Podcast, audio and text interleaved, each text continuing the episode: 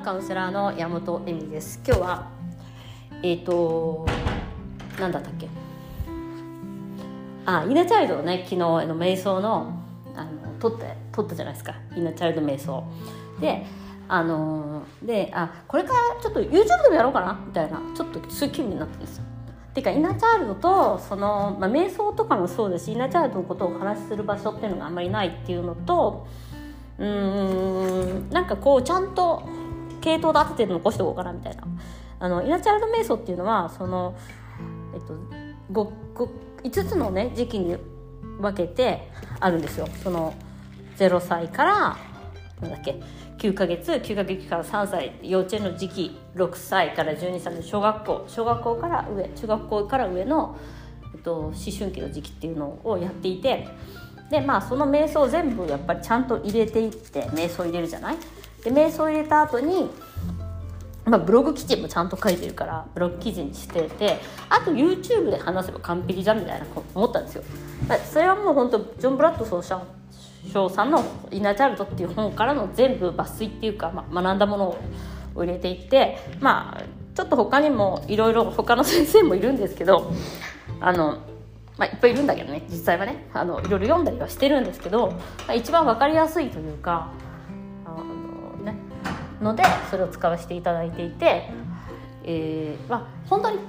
なぜか私はジョー・ブラックソーさんが一番インナーチャイルド系では好きなんですよ。ななんでだろうね。まあいいや。であ瞑想がすごい使ってるからね。瞑想がおすすめなんだよ。あの結局インナーチャイルドとか深掘りしていくのが昔のやり方だからそれでそれで親のせい親のせい親のせいでじゃあどうすんだいっていう時にやっぱりえっとまあシュッツさんとかインナーチャイルドのねあの瞑想とかシュッツさんもそうじゃんあのイメージトレーニングとかああいうなんかちょっとヨガのヨガのトレーニングにすごい似てるその自分が想像していくっていうかイメージイメージングを使っていくっていうのが私は唯一本当に変えられる方法だと思っていてあの話しても結局変わんないんだよ。だからカウンセリングしても変わんない結局だからそのノートとかみんな取ってもらってると思うんだけどその変える方法っていうその人その人にとっての自分の気分を変えたりするうんツールみたいのがいろいろあってそれは例えばお茶を飲むとか水を飲むとかそういうことかもしれないしあとうんスポーツするとか散歩するとかお友達しゃべるとかいろいろあるのね。もちろん瞑想するものだけどだからそのツールを見つけていくっていうのがすごくカウンセラーとしては私は大切だと思っていてでそれを見つけてやってもらうのはご本人なんで結局やらなかったら変わないんだよね人生なんて。だからそのそういう意味ではヨガとかもそうだけどなんか文句ばっかり言ってるとかブロック取ってもらいなんか有名人にブロック取ってもらいましたとかなんかごちゃごちゃ言ってても変わんないの。結局過去のことをあんた文句言ってるだけみたいなことになっちゃうの。あの申し訳ないけど本当にあの愚痴ってても変わんないからねっていう話なんでね親のせいにし続けても変わんないしやんなきゃダメですよねとかカウンセリングカウンセリングなんか受けても変わんないよだからやっぱりそこではすごい声がめちゃめちゃ早口になってるけどそこでは自分のビジュアライゼーションとか自分なりのここ気分の転換のやり方とか自分が責任を持っていく人生の選び方とかをしない限りは変わらないよね。で、まあ、あえてそのうんみんなチャートやりましょうって進めない方もいるし、まあ、でも5つのあのツールその手術さんの5つのツールもすごく系統が出てるからこういうのもなんか YouTube にやろうかなと思ってインナータイルどういうふうにみんな YouTube やってるんだろうみたいな感じでいやググったらさググったら実は。ちょっと待ってみたいな。私の友達のカウンセラーさんが今まで繊細さんをやっていたにもかかわらずインナーチャイルドやっててちょっと待って。あれ？みたいな。私のネタけどインナーチャイルドとか思って。でもさインナーチャイルドってアメリカ人が発明した、まあ、アダルトチルドレンとかもそうなんだけどそのアルアルコール中毒の親を持った子供たちっていうのがやっぱりアルコール中毒のそのなんだっけ12のなんとかとかいうそのやっぱセルフヘルプのグループからできたものだからそういう世界からできたものだから、まあ、アル中あってのインナーチャイルドなんだけどあのーまあ、みんなのものじゃない？それは。でもなぜか自分のものにしたくなって、え、ちょっと待って、繊細さやってたのにさ、ずっと繊細やってよみたいな。HSP だったじゃん、あんたみたいな。なんこれ関係なくない？みたいな。というようなですね。いやちょっと知ってたんだけどチラッとやってんなみたいのはまあネタ的にはですねみみみんな似たようなものをやっているということなんですね結局突き詰めていったらそれしかないんですでしょっていうところがあって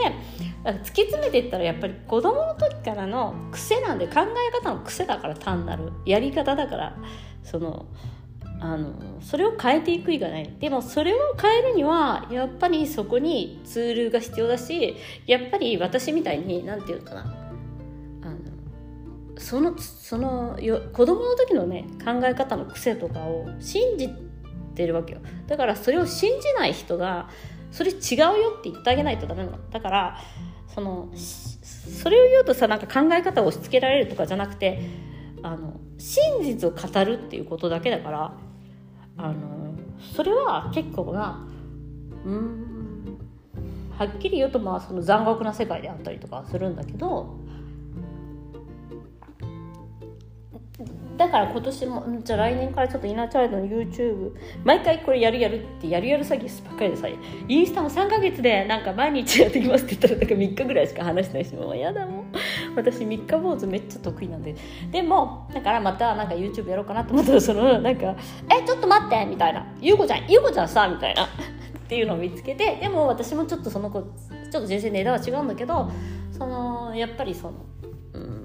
イナーチャイルドとかやっぱ瞑想とかも私自身もその使わせてもらってるから YouTube とか無料の。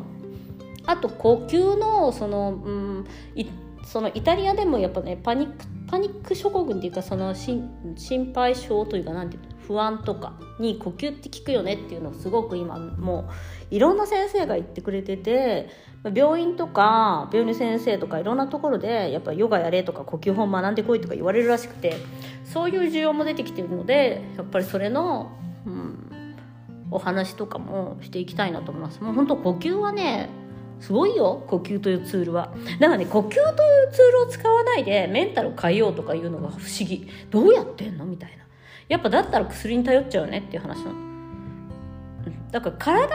変えていく？そのだって体の中にメンタルっていうか頭の脳はあるわけだからそれを体を使って変えない限りは何かを変えることなんてできないと思ってるんだけど。だからまあそのポージングとかはどうでもいいんだけど呼吸とかって本当に世界中に通用するもので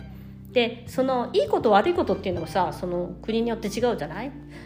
国によって違うしあの常識によって違うんだけど呼吸っていうものを使って自分をニュートラルにしていく方法っていうのは、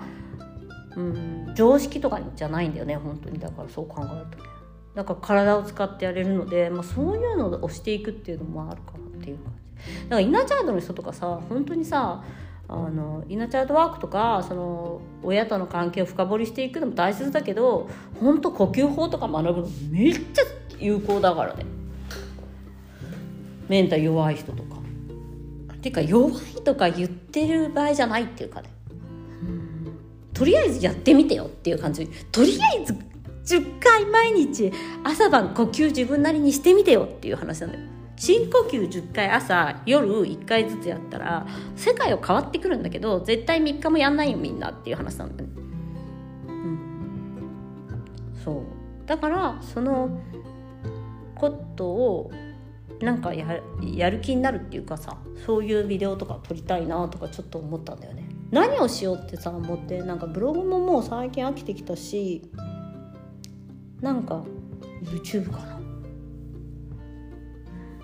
私アディクトディクトそのアディクトになりやすいのが YouTube とかだからさ結構 YouTube 私がさ依存型だから。YouTube 依存型だからさいやこれ YouTube やろうかな。と思ったりもしました。ということで明日のこれからねちょくちょくその瞑想体験としての音声はあのこちらに入れていくんですけど、まあ、興味がない人は聞いていただかなくても全然結構で興味がある方はあのぜひぜひねあのやってみてほしいなと思います。本当に週に1回ぐらいそういうのをしたいなと思っております。ということで今日もご視聴ありがとうございました